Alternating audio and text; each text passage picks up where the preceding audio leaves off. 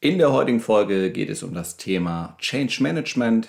Zu Gast ist Dr. Roscoe Araujo von der ThyssenKrupp Akademie.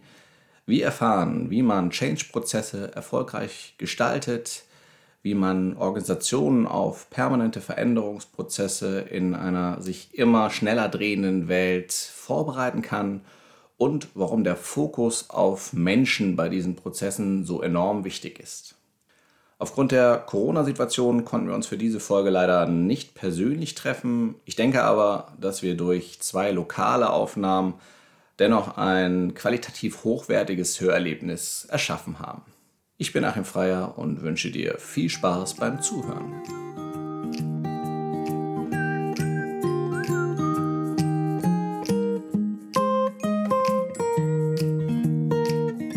Du hörst Zufrieden arbeiten den Podcast für Personaler und Entscheider im deutschen Mittelstand. Wir unterstützen dich dabei, dein Unternehmen durch mehr Zufriedenheit am Arbeitsplatz nachhaltig erfolgreich zu machen.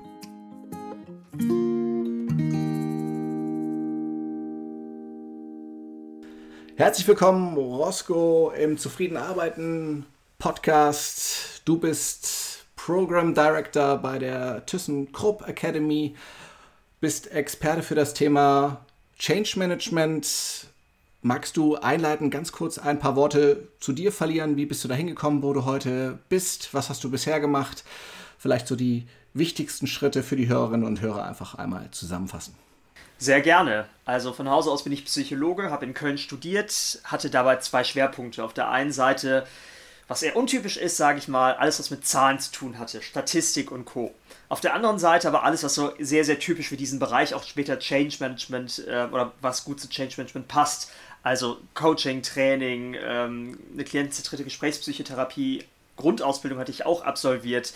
Und am Ende des Tages, als ich die akademische Laufbahn nach der Promotion verlassen wollte, da war es naheliegend, beides zu kombinieren, beide Schwerpunkte. Und deswegen bin ich in die Unternehmensberatung zu McKinsey gegangen wo ich verschiedenste Projekte gemacht habe, also nicht nur mit dem Schwerpunkt Change, sondern Marketing- und Sales-Projekte, ähm, äh, strategische Projekte.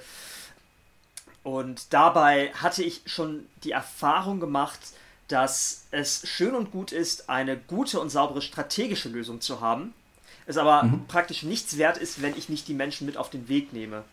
Mhm. Und das hatte mich dann letzten Endes dazu bewogen, zu ThyssenKrupp, zur Academy zu wechseln und da mich auf den Schwerpunkt Change Management zu fokussieren, wo es wirklich vor allem darum geht, Menschen mit auf den Weg bei Veränderungen zu nehmen. Mhm.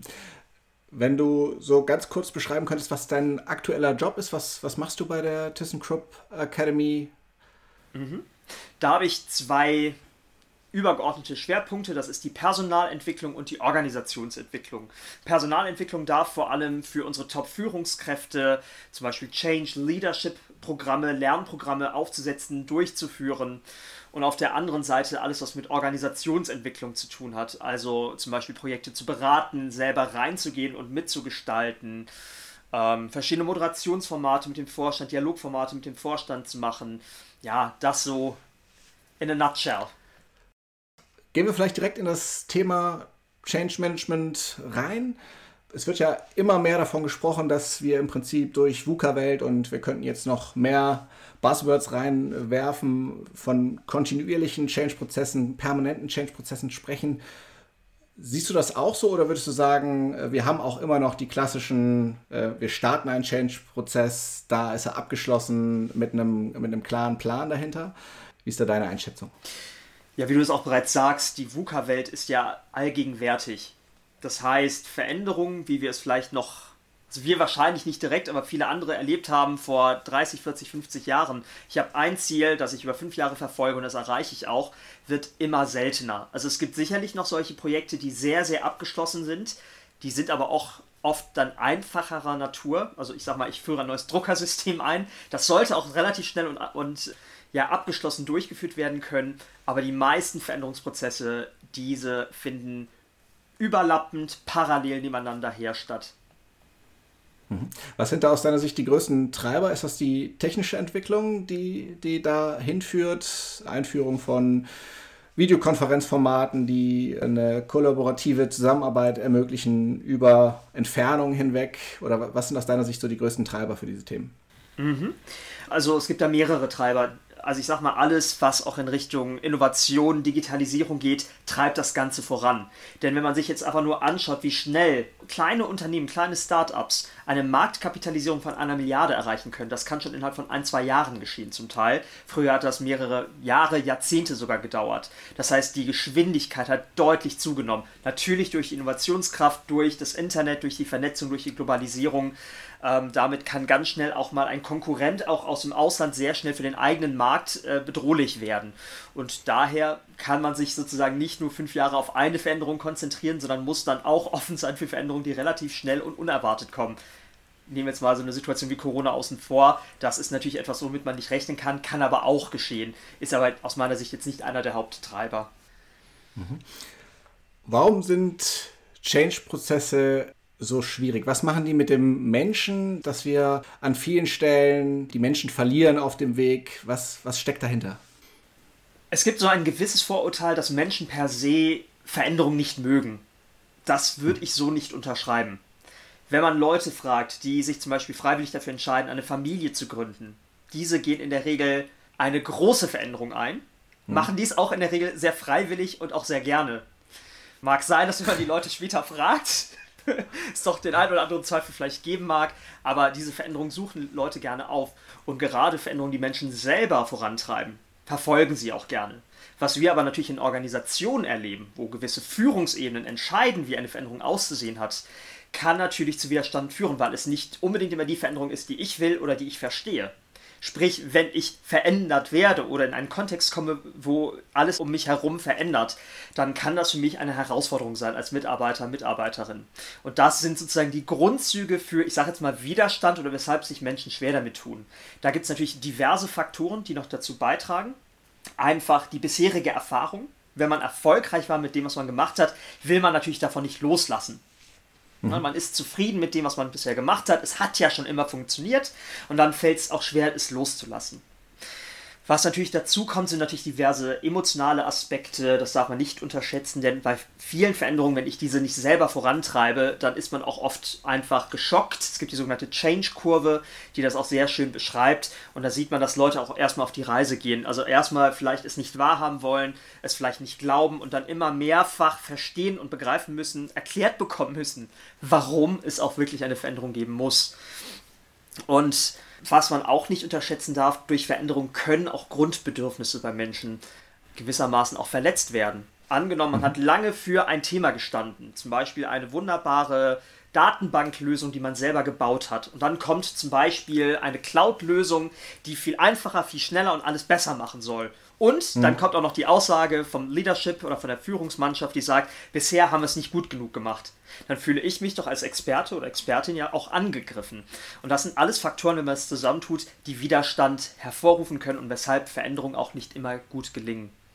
Vielleicht noch mhm. eine letzte Sache, das äh, darf man nicht vergessen viele Führungskräfte und viele Organisationen wissen auch nicht unbedingt, wie man gut mit Veränderungen umgeht. Ich denke, das ist mhm. vielleicht auch noch ein wichtiger Faktor zu berücksichtigen. Nicht nur, dass es nicht einfach ist, sondern die, die die Veränderung treiben, wissen auch nicht unbedingt, wie man es gut gestaltet.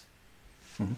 Äh, du hast mehrere Punkte genannt. Du hast einmal gesagt, es ist nicht ganz einfach, wenn das Top-Down initiiert wird, weil unter Umständen sich dann die Mitarbeitenden nicht mitgenommen fühlen. Würde ich gleich gerne darauf eingehen. Du hast gesagt, dass Grundbedürfnisse unter Umständen verletzt werden, was, ein, was natürlich ein riesiger Punkt ist.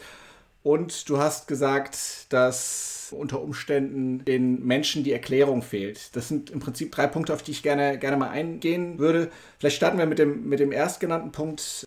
Top-down initiierte Veränderungsprozesse. Ist es überhaupt möglich, dass die erfolgreich sind? Das hängt davon ab, wie man Top-Down Veränderungen versteht. Veränderungen, die von der Spitze angetrieben werden, können und sollten auch lieber erfolgreich sein. Es gibt einige, die werden nicht aus der Mitte der Organisation getrieben. Angenommen, es kommt zum Beispiel zu Fusionen, Restrukturierungen, die notwendig sind, die werden in der Regel nicht aus der Mitte der Organisation kommen. Wenn man aber hingegen eine Top-Down Veränderung so versteht, dass sie einfach von oben bestimmt wird und ich sag mal reingedrückt wird in die Organisation, dann wird dies in aller Regel nicht funktionieren.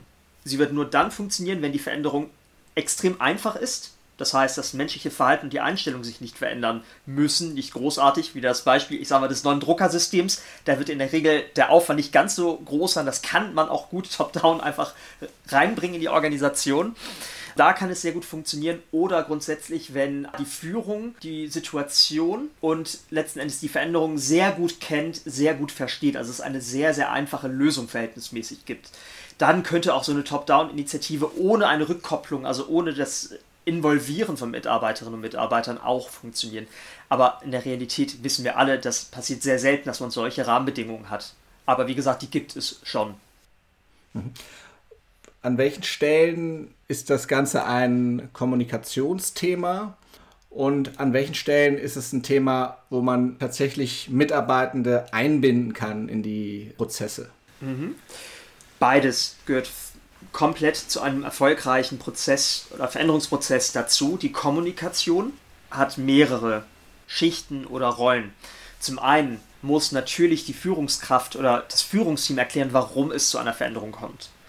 Was sich ändert, warum man erfolgreich sein wird, was man konkret von den Mitarbeiterinnen und Mitarbeitern erwartet. Also sozusagen diese Initialzündung, was wir oft auch als Change Story beschreiben. Das ist etwas, was man wirklich in die Organisation erstmal kommunizieren sollte weiterhin auch, was für mich auch ganz wichtig ist in der Kommunikation, fortlaufend zu informieren, was passiert. Denn ich werde durch Worte, auch initial, in der Regel vielleicht 10 bis 15 Prozent der Menschen wirklich erreichen. Vor allem, wenn sie viel ihrer Verhaltensweisen oder ja, ihre Einstellung verändern sollen. Ich werde die weiteren Personen erst durch Taten erreichen durch kleine Erfolge. Man spricht auch manchmal von Quick Wins und ähnlichen. Das sind Sachen, die ich zeigen muss und die muss ich auch kommunizieren. Es bringt nichts Gutes zu tun und nicht darüber zu reden. Also da ist Kommunikation sehr, sehr wichtig aus meiner Sicht. Und auf der anderen Seite das Thema Involvierung ergänzend auf jeden Fall auch, denn man muss nämlich da an der Stelle vorsichtig sein. Auch Kommunikation kann ein Dialog sein. Das ist auch schon mal großartig dass man versteht, was die Leute bewegt. Wenn ich zum Beispiel die Change Story erzähle, kann ich unmittelbar auch Formate finden, wo ich die wichtigsten Fragen, den Schmerz, die Sorgen, die Ängste der Mitarbeiterinnen und Mitarbeiter direkt erfassen kann und ein Stück weit auch schon ausräumen kann als Führungskraft. Manchmal muss ich das sogar zwei oder dreimal machen. Was, was wären das für Formate? Wäre das dann so ein World Café oder äh, Großgruppenformate oder was? was ja, das kann man, man das kann man auch mit Großgruppen machen. Äh, beispielsweise, dass man die Geschichte einmal erzählt, ich sag mal, bis zu 100 Personen, da geht das äh, auch persönlich noch ganz gut und dann bildet man 10 mal 10er Gruppen. Und dann mhm. können die Personen einfach mal das Ganze verdauen, ihre Fragen sammeln und nach ein paar Minuten, vielleicht einer Viertelstunde, geht der Vorstand rum und beantwortet laut, sodass auch die anderen Tische das hören können, direkt die Fragen der Mitarbeiterinnen und Mitarbeiter und rotieren mhm. dann von Tisch zu Tisch und es werden dann immer nur noch zusätzliche Fragen gestellt, die dann noch offen mhm. bleiben für den anderen Tischen.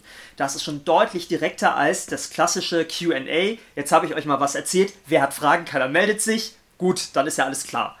Das ist schon deutlich interaktiver und solche Formate in der Form wie so ein World Café oder ähnliches gibt es natürlich auch, um das ganz gut greifbar zu machen. Mhm. Das heißt, wenn wir kommunikativ mal jetzt davon ausgehen, wir sind in unserem Change-Prozess auf einem ganz guten Weg. Wir informieren im Idealfall in Dialogform. Wir informieren kontinuierlich. Wie können wir damit umgehen, dass diese Ängste, das war ja, war ja ein weiterer Punkt, wie, wie können wir damit umgehen, dass diese Ängste und Widerstände da sind? In vielen Organisationen, in denen wir sind, wird gesagt, ja, das dauert bei den Leuten noch. Man sagt einfach, man muss ihnen Zeit geben und, und fertig aus. Und das ist sozusagen der Umgang mit den Ängsten und Widerständen. Was kann man darüber hinaus tun, um äh, vielleicht die Mitarbeiterinnen und Mitarbeiter dabei zu unterstützen, etwas positiver auf den Change-Prozess zu reagieren? Mhm. Natürlich ist es sehr wichtig, erstmal zu verstehen, was, what's in it for me? Was hat der Mitarbeiter, die Mitarbeiterin davon? Das ist erstmal ausschlaggebend. Wenn ich überhaupt keinen Vorteil für die Einzelperson habe, sondern nur fürs große Ganze, wird es schon echt schwierig. Idealerweise mhm. habe ich beides sowohl das Individuum hat etwas davon als auch die Organisation. Das kann schon wahnsinnig helfen, auch so ein bisschen die Angst, auch über Zeit, dann damit besser auch umzugehen. Das andere, ganz klassisch als Führungskraft, und ich glaube, das ist sogar der Schlüssel bei guten Veränderungen, ist und bleibt Vertrauen. Denn Widerstände sind nicht per se schlecht. Widerstände können auch sehr konstruktiv und sinnvoll sein, weil Mitarbeiterinnen und Mitarbeiter wissen, woran es hakt. Vielleicht sogar besser als Führungskräfte, weil sie ja mitten im Geschehen sind das offen auch ernst aufzunehmen, zu überlegen, wie kann man vielleicht da die Person einbinden, um konstruktiv mit solchen ja, Herausforderungen, die einem begegnen werden, auch umzugehen, kann auch wahnsinnig hilfreich sein. Also da die Leute in eine aktive Rolle mitzubringen, äh, mit reinzubringen, das kann schon helfen. Und eine dritte Sache, das darf man nicht unterschätzen, einfach nur das Abwarten wird oft nicht reichen. Das kennt man beispielsweise bei großen Unglücken im Flugverkehr. Wenn das dann tatsächlich der Fall ist und man ist am Flughafen zuständig, was die Personen machen mit den Angehörigen, die vor Ort sind und natürlich wissen wollen, was gerade passiert ist. Sie haben oft keine Antwort, geben aber den Leuten ein Mindestmaß an Sicherheit. Also wenn man nicht die Lösung kennt, gibt man eine gewisse Prozesssicherheit. Das heißt, alle halbe Stunde taucht jemand auf, sagt im Zweifel, wir haben noch keine Informationen, aber in einer halben Stunde komme ich zurück. Mhm. Was man also lernen kann aus so einem Vorgehen ist, versuchen den eigenen Mitarbeitern eine gewisse, ja, eine gewisse Prozesssicherheit zu geben, auch wenn man noch nicht die, die Lösung oder das Inhaltliche weiß, wie es aussehen wird später, aber regelmäßige Kontaktpunkte zu ermöglichen, sodass da eine gewisse Ruhe wieder einkehren kann. Das kann mhm. auch nochmal helfen, so ein bisschen mit den Ängsten besser umzugehen. Mhm. Wir haben interessanterweise zwei Unternehmen mit einer, mit einer ähnlichen Situation begleitet. Und zwar haben die ein neues Gebäude gebaut, alles nach modernsten Standards, super schön klimatisiert, was alles vorher nicht der Fall war. Und das große Ärgernis für, für die Geschäftsführung war schlussendlich, dass in der Mitarbeiterschaft, in der Belegschaft einen riesen Aufschrei gab, weil es dort weniger Parkplätze gibt als in dem Standort vorab. Und sie hatten ganz, ganz große Schwierigkeiten erstmal für sich nachzuvollziehen, Warum ist das Parkplatzthema so ein, so ein großes? Und warum ist das das Thema, was so fokussiert wird in der Belegschaft? Es gibt ansonsten viel bessere Arbeitsbedingungen, viel heller, alles voll automatisiert, voll unterstützend, viel bessere IT-Ausstattung und so weiter. Das ist das, was, was sozusagen auf Geschäftsführungsebene als super positiv ist. Das ist das Beste, was wir machen konnten, diesen Gebäudewechsel. Und wir bauen es auch noch genauso, wo wir es haben wollen. Und für die war das nicht nachvollziehbar, warum das auf Belegschaftsseite so ein Riesenthema war, Parkplätze. Es war viel zentraler gelegen, man konnte viel besser den Ort erreichen über öffentliche Verkehrsmittel. Man, es war aus Sicht der Geschäftsführung alles besser an diesem Standort. Was wäre der richtige Weg gewesen? Ja, das hat bei mir jetzt mehrere Gedanken getriggert. Das eine aus psychologischer Sicht ganz wichtig, Verluste wiegen immer deutlich mehr als das, was man gewinnt. Das heißt, wenn man ungefähr den gleichen Wert hat, den man gewinnt oder verliert, dann ist das Verlieren dieses Werts wiegt deutlich schwerer, obwohl das sozusagen rational vielleicht nicht, nicht sinnvoll erscheint. Und auch wenn man vielen Leuten gibt, das, was man ihnen wegnimmt, wird für sie eher im Fokus stehen. Das Zweite, was man nicht unterschätzen darf, wenn es gerade um das Thema Pendeln geht, das kann ja durchaus eine gewisse Belastung auch sein für Personen und einfach nur die Parkplatzsuche kann einfach nur noch zusätzlichen Stress bedeuten. Das heißt, das ist auch wieder etwas, wo man vielleicht das würde mich halt einfach interessieren, ähm, auch hätte den Dialog führen können, was das denn eigentlich für die Person bedeutet. Wie wichtig ist das? Wie viele Leute pendeln denn wirklich und sind wirklich darauf angewiesen, mit dem Auto zu fahren? Und wie viel weiter müssen sie wegparken und ähnliches? Also was bedeutet das einfach an Stress erleben für sie? Und ähm, wenn man diese zwei Sachen schon nimmt, kann man diesen, ja, diese Situation eigentlich schon relativ gut äh, begreifen. Was hätte man machen können als Führung? Einfach schlichtweg, wenn man das Vertrauen hat, mit den Mitarbeiterinnen und Mitarbeitern sprechen. Was heißt das denn? Was ist denn die Konsequenz? Was wird sich denn verändern? Ihr werdet all das bekommen, aber da an der Stelle werdet ihr etwas verlieren und das mit jemandem zu diskutieren, was das denn bedeutet, ob, wie schwer das wiegt, das kann jetzt nicht einfach die Führung entscheiden. Sie, muss, sie muss das im Dialog mit den Mitarbeiterinnen und Mitarbeitern herausfinden. Denn was für sie rational vielleicht von Vorteil ist, ist das nicht, ist nicht unbedingt zutreffend für die Mitarbeiterinnen und Mitarbeiter. Würdest du sagen, also das, das kostet ja dann in der Regel ziemlich viel Zeit, auch auf Seiten der Geschäftsführung. Würdest du sagen, das ist ein Thema, was stark unterschätzt wird, wie viel Zeit tatsächlich ein Change-Prozess auf allen Ebenen kostet? Absolut. Das ist, denke ich, das Nummer eins Problem. Erstens das Verständnis dafür. Zweitens die Ressourcen bereitzustellen, also sowohl das Geld als auch die Zeit dafür zur Verfügung zu stellen. Es ist gewissermaßen eine Milchmädchenrechnung. Man denkt, man macht es am Anfang relativ schlank und dann muss man es nur noch kommunizieren. Aber im Grunde sind das zwei abhängige Schritte. Und wenn ich den einen nicht richtig mache, muss ich beim anderen richtig reinklotzen. Das eine ist das Involvieren und gemeinsame Erarbeiten und der zweite Schritt ist das Kommunizieren und in die Fläche tragen. Wenn ich spare beim Involvieren, werde ich nachher in der Kommunikation deutlich mehr Aufwand haben und es wird deutlich schwieriger. Und ich habe natürlich den Nachteil, dass die Leute vom ersten Schritt, die das Ganze erarbeitet haben und es auch verteidigen wollen, weil es ja ihr Baby ist, diese Lösung, das fehlt mir natürlich, auch wenn ich nur in den zweiten Schritt viel investiere. Und daher kann ich ganz klar sagen, ja, es wird zu wenig darin investiert, in diesen ersten Schritt der Involvierung. Beispiel mal zu geben, wo ich das positiv mal erlebt habe. Ähm, ich habe bei einem Werk erlebt, dass man 20% der Mitarbeiterinnen und Mitarbeiter involviert hat. Die gesamte Führungsmannschaft vom Meister aufwärts, plus noch ein paar Mitarbeiterinnen und Mitarbeiter. Das war ein Werk mit 1000 Personen. Das war sehr mühselig. Man hat das in zehn parallelen Workshops gemacht, hat dann Stellvertreter gehabt, die das Ganze zusammengeführt haben und überarbeitet haben, wie man die Qualität, die Prozesse verbessert, die Qualität steigert. Und das war eine der sehr, sehr positiven äh, Veränderungsprojekte, von denen ich mitbekommen habe. Und daher kann ich nur dafür plädieren, da auch genug Zeit und Ressourcen reinzustecken. Gerade bei vermeintlich einfachen und schönen Veränderungen kann das schnell auch in die Hose gehen. Gerade sowas wie neue Raumgestaltung, das wird vollkommen unterschätzt, gerade New Ways of Working, Open Space Konzepte und ähnliches. Da nimmt man den Leuten auch was weg, wenn sie vor ihr Büro hatten mit ihren Bildern und ihrem Schreibtisch und ihren Unterlagen. Das ist nicht zu unterschätzen. Das heißt, ein erster Schritt wenn man einen Change-Prozess angeht, wäre tatsächlich sich damit zu beschäftigen, was sind mögliche Themen, die aufploppen könnten, wo Mitarbeiterinnen und Mitarbeiter das Gefühl haben könnten, ihnen wird etwas weggenommen als, als ersten Schritt? Ja, das ist eine Möglichkeit. Ähm, Im Grunde kann man sich das überlegen, das ist aber erstmal hypothetisch.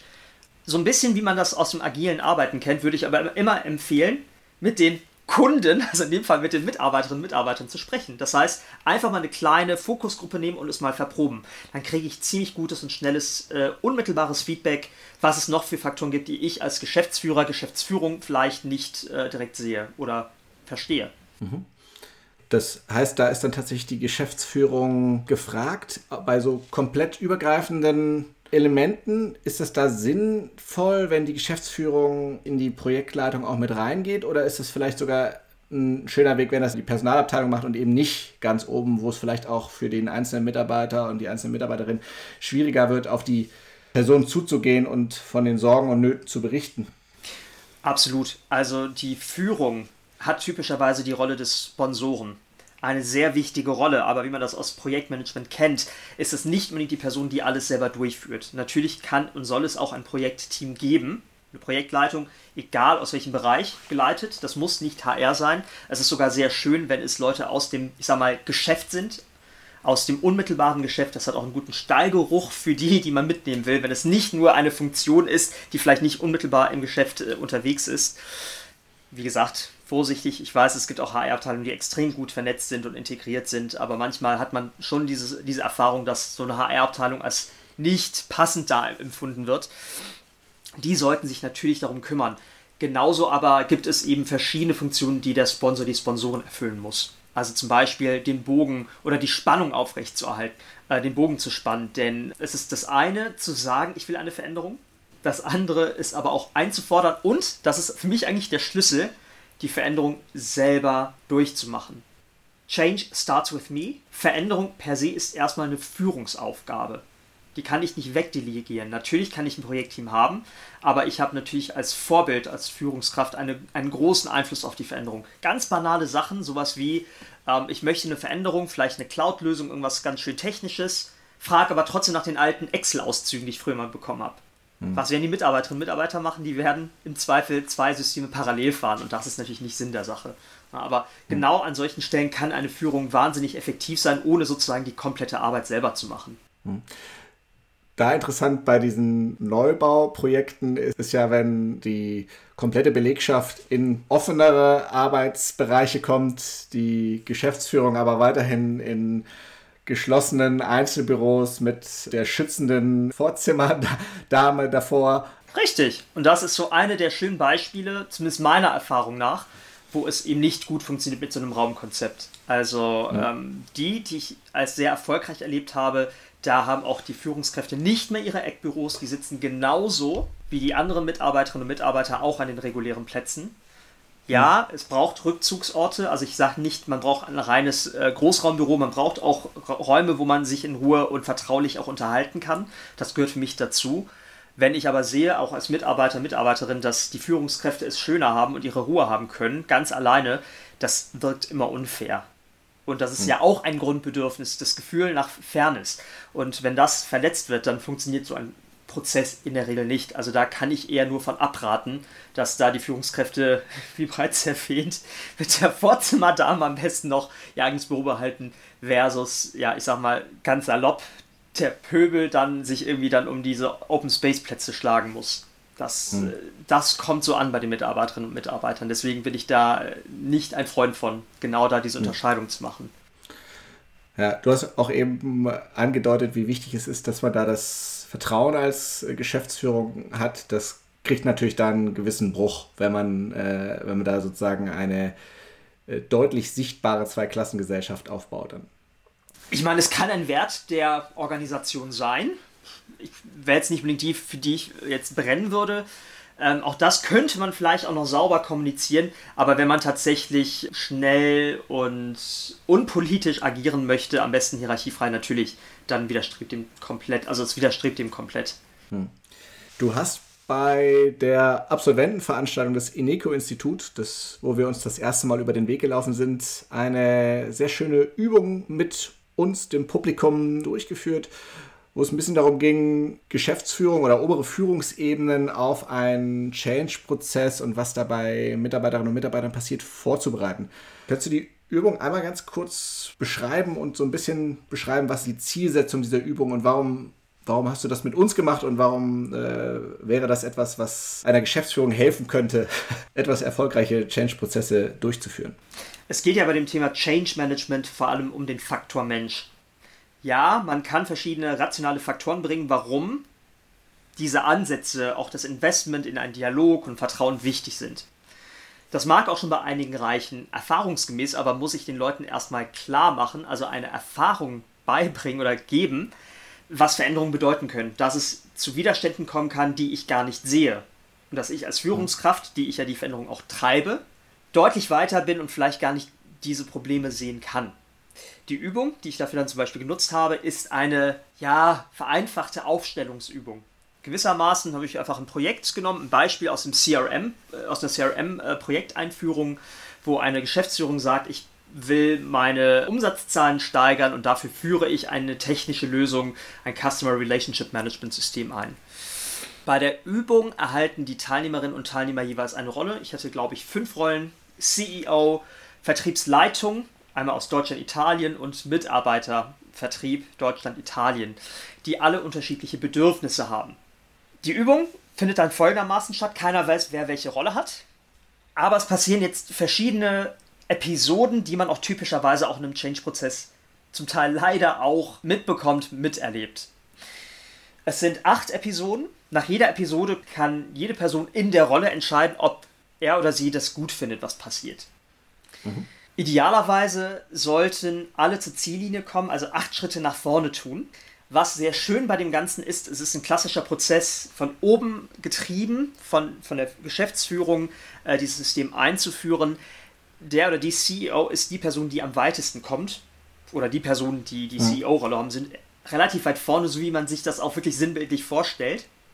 Versus vielen anderen, die sogar zum Teil bei der Startlinie bleiben. Einige würden sogar am liebsten rückwärts gehen, auch wenn wir das in der Übung nicht ähm, mit eingeplant haben.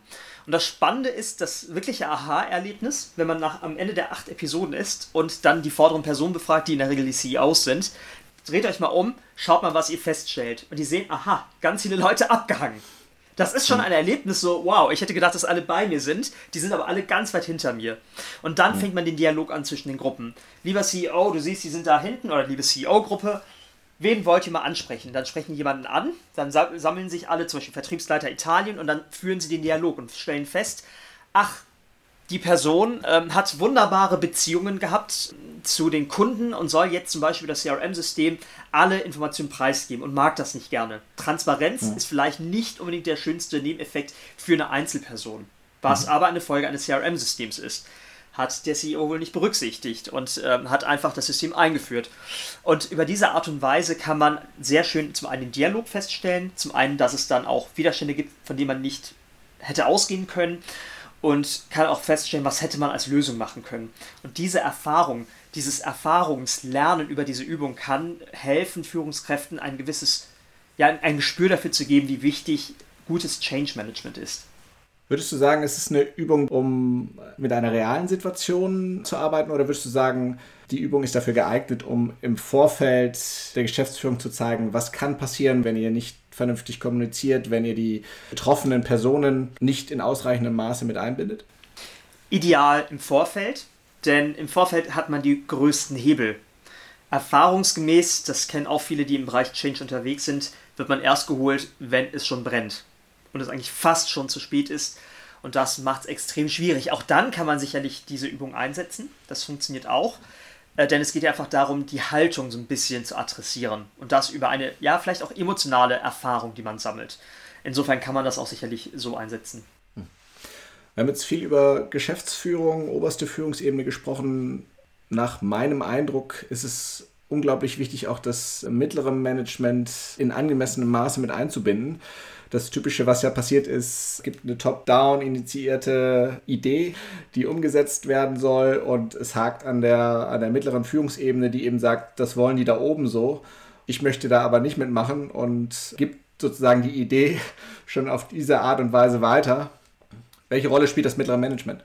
Eine sehr wichtige, denn das eine ist natürlich das Top-Führungsteam, was auch ein Vorbild ist und wie bereits gesagt, den, ja, die Spannung halten kann je nachdem wie groß und komplex die Organisation, ich wollte schon fast kompliziert sagen, je komplexer die Organisation, desto mehr ist auch wirklich die direkte Führungskraft relevant und damit gewissermaßen das mittlere Management. Und damit ist es sehr, sehr wichtig. Letzten Endes gelten dieselben Regeln wie für die Mitarbeiterinnen und Mitarbeiter. Man muss auch dem mittleren Management geben, äh, die Chance geben, auch für sich zu erkennen, what's in it for me, was, was habe ich davon, wo sehe ich selber Widerstände, kann das vielleicht mit integriert werden. Wenn man das mittlere Management beauftragt, einfach irgendeine Veränderung durchzuführen und reinzudrücken, dann wird es natürlich auch nur halbherzig nach unten weiter kommuniziert. Also wenn, wenn man es wirklich ernst nimmt, äh, dann sollte man mindestens da sich nochmal die Zeit nehmen, das mittlere Management abzuholen, mit ihnen auch selber zu arbeiten. Ich meine, auch da gibt es natürlich die Möglichkeit, auch schon direkt zu mischen und nicht nur das mittlere Management zu nehmen, sondern auch direkt Mitarbeiter und mittleres Management hängt so ein bisschen von, der, von den Organisationszielen. Wenn gerade sowas wie Silos und Hierarchie ein Thema ist, dann sollte man das vielleicht direkt schon beim Veränderungsprozess berücksichtigen. Aber die Zeit, die man Mitarbeiterinnen und Mitarbeitern geben will, sollte man auch dem mittleren Management geben. Also ich denke, das ist das Mindeste. Wenn man eher Befehlsempfänger haben will, dann, wie gesagt, wird man genau das kriegen. Befehlsempfänger, die das halbherzig nach unten tragen und sagen, ja, die da oben wollen das. Und damit natürlich mhm. jegliche Glaubwürdigkeit der Botschaft auch einfach vernichten. Hm. Würdest du sagen, man kann eine Führungsmannschaft, aber auch Mitarbeiterinnen und Mitarbeiter befähigen, positiver mit Veränderungsprozessen umzugehen durch entsprechende Schulung? Ich meine, das ist ja genau dein Themenfeld in, in gewisser Weise. Ja, ähm, Schulungen sind das eine. Impulse, das ist schon gut. Ich meine, es gibt wunderbare Bücher wie zum Beispiel das Pinguin-Prinzip, also das Pinguin-Buch von äh, Kotter und Ratgeber beispielsweise, wo man auch wunderbar in den Dialog schon mal einsteigen kann. Finde ich gut. Was ich aber persönlich sogar noch wichtiger finde, ist einfach die direkte positive Erfahrung als Team oder Organisation eine Veränderung zu bewältigen. Denn dann baue ich eine gewisse Fähigkeit und letzten Endes auch Resilienz auf. Ich mhm. weiß, wo es hapern kann. Ich kann einen gewissen Frust auch aushalten und bin deutlich schneller bei weiteren und späteren Veränderungen. Und da würde ich auch wieder empfehlen, kleinschrittig zu beginnen, kleinere Veränderungen erstmal auszuprobieren, zu gucken, dass es passt, äh, den, das Vertrauen aufzubauen für diese Zeit und dann langsam sich den großen Veränderungen zuzuwenden, wenn man die Zeit hat. Ich weiß, es gibt auch Unternehmen, die haben die Zeit nicht, da muss man direkt mit den großen Themen direkt starten. Aber wenn man die Chance hat, dann würde ich empfehlen, neben diesen Impulsen wirklich auch es einfach mal auszuprobieren und damit diese Fähigkeit auch aufzubauen. Mhm.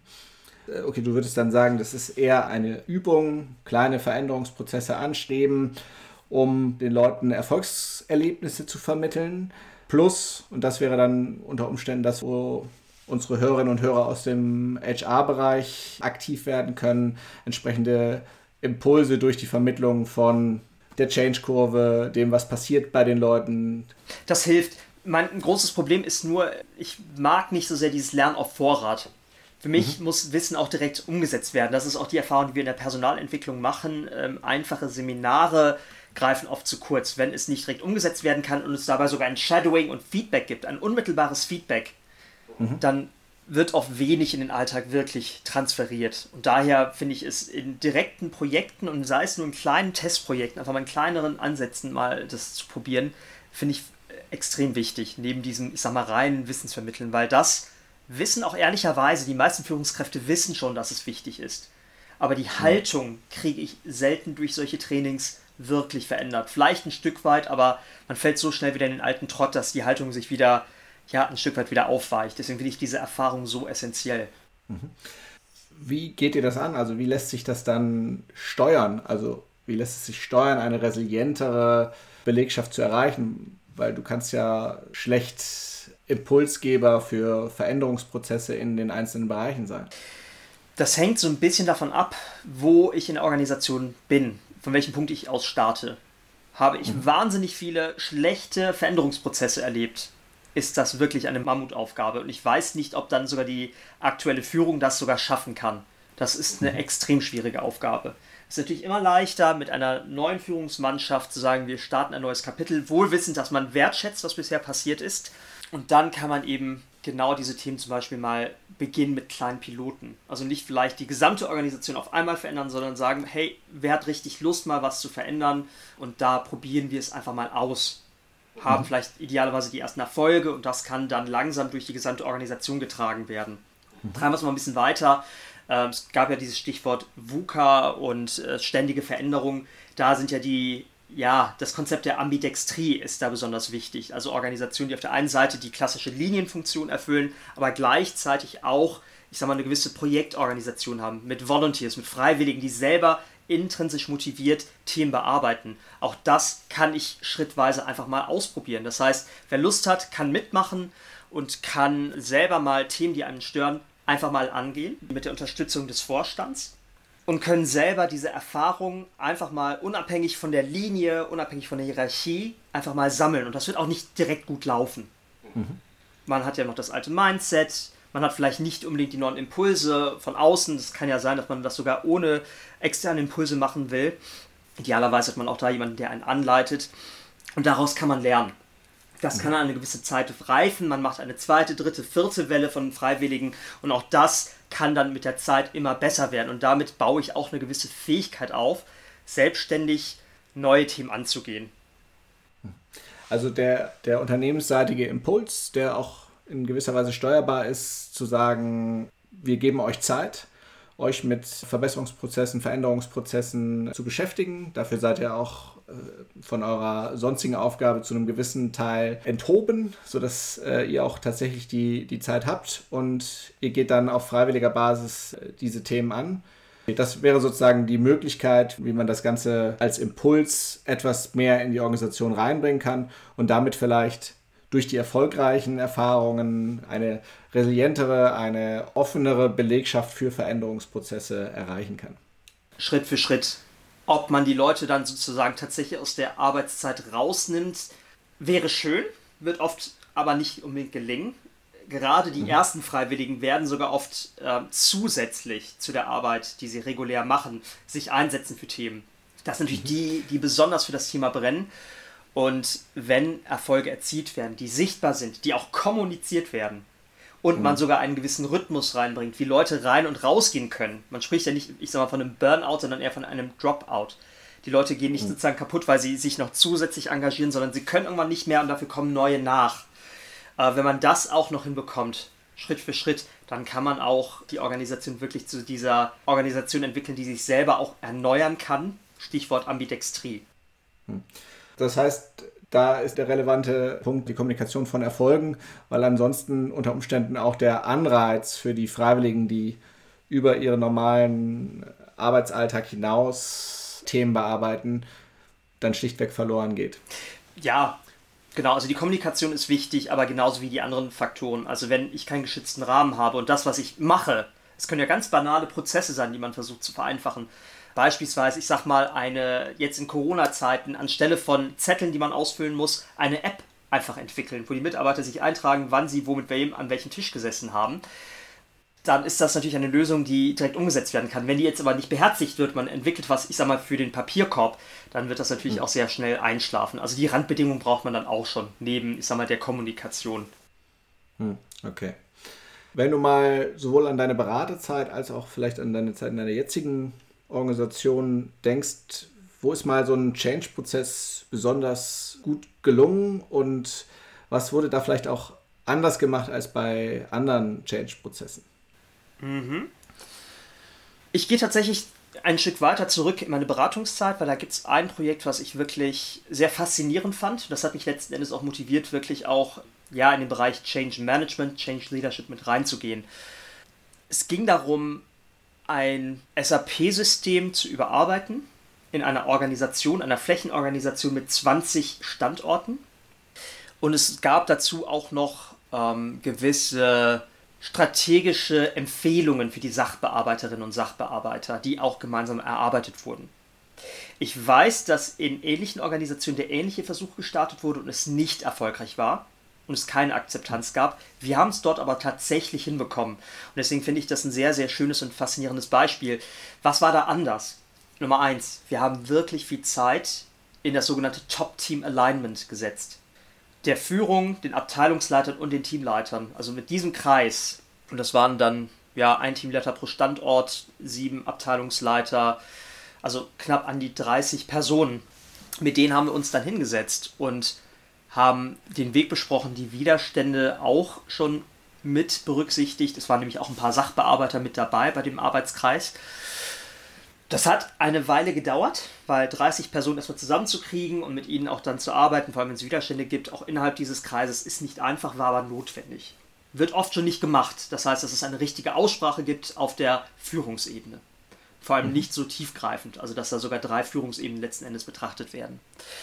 Der zweite Schritt ist, wir haben tatsächliche Vorteile kommuniziert, die auch mhm. so weit wie möglich keine Nachteile hatten. Es gab einige Leute, die gesagt haben, oh je, da wird jetzt effizienter gearbeitet, vielleicht wollen die Stellen streichen. Es gab eine klare Ansage von der CEO, die gesagt hat, nein, wir werden keine Stellen streichen, wir wollen, dass ihr besseren Service leistet, dass ihr nicht so viel in dem operativen äh, System rumhängen müsst, sondern dass ihr wirklich auch mit den Leuten, mit den Kunden gewissermaßen sprechen könnt und da eine bessere Leistung, besseren Service liefern könnt. Das wurde auch ganz klar kommuniziert und wir haben dann sowas wie eine Roadshow gemacht. Das heißt, wir sind dann von Standort zu Standort gegangen, mindestens zweimal, mit einem gemischten Team, bestehend aus der fachlichen Führung für das gesamte Thema, einem Abteilungsleiter, einem Teamleiter, einem Sachbearbeiter, einer Sachbearbeiterin, fairerweise auch Teamleiterin. Ich glaube, es gab keinen weiblichen Abteilungsleiter. Plus uns als Berater, das heißt, wir hatten erstmal da verschiedene Ebenen, konnten also auf verschiedenen Ebenen kommunizieren und haben dann nicht nur das Ergebnis rübergeschmissen, sondern haben das System vorgestellt und haben uns mit den Leuten hingesetzt, haben wirklich ein Shadowing gemacht. Das war das Erste, was wirklich gut war, weil da hat man ganz schnell die Widerstände erlebt. Das war nämlich sehr niedrigschwellig, das wirkte nicht sehr wuchtig. Das hat schon mal geholfen. Was daneben aber auch wichtig war, wir haben als Berater vor allem dieses Schulungsteam befähigt, ja, ich will es jetzt nicht Coaching nennen, aber zumindest beratend, Coaching ähnlich den jeweiligen Teams zur Seite zu stehen. Das war wahnsinnig stark. Dadurch, dass auch vorher alle Ebenen und alle Bereiche involviert waren, hat man sich auch team- und bereichs- oder abteilungsübergreifend unterstützt bei dem Thema. Das war auch schon wahnsinnig klasse. Also als zum Beispiel die Leute ihre Schulung hatten, hat jemand anderes von einem anderen Team äh, eine Ersatzkraft geschickt, um den Leuten den Rücken freizuhalten. Also solche Sachen haben dabei auch noch stattgefunden. Das war wirklich, wirklich stark. Plus als wir dann als Berater rausgegangen sind, brauchten wir kein schlechtes Gewissen zu haben, dass der typische Beratereffekt auftritt und dann steht man da mit der Lösung äh, als Unternehmen und kann damit nichts anfangen. Die Leute konnten es umsetzen und haben auch, das habe ich nochmal nachgefasst, ein Jahr später, die Erfolge weiterhin aufrechterhalten und sogar ausbauen.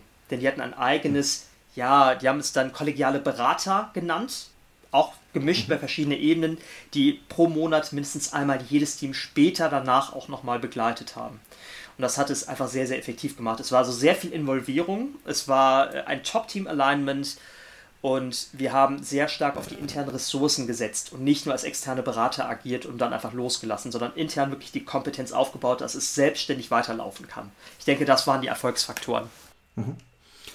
Wäre das auch so ein Hinweis von deiner Seite an deine ehemaligen Berater, Kollegen und Kolleginnen, dass dass das ein entscheidender Faktor ist, dass man eben nicht nur den Königsweg aufzeigt und dann verschwindet, sondern tatsächlich erstens Leute intern befähigt und zweitens das Unternehmen, wenn es denn natürlich bezahlt wird, erst zu verlassen, wenn tatsächlich die Umsetzung auf dem Weg ist?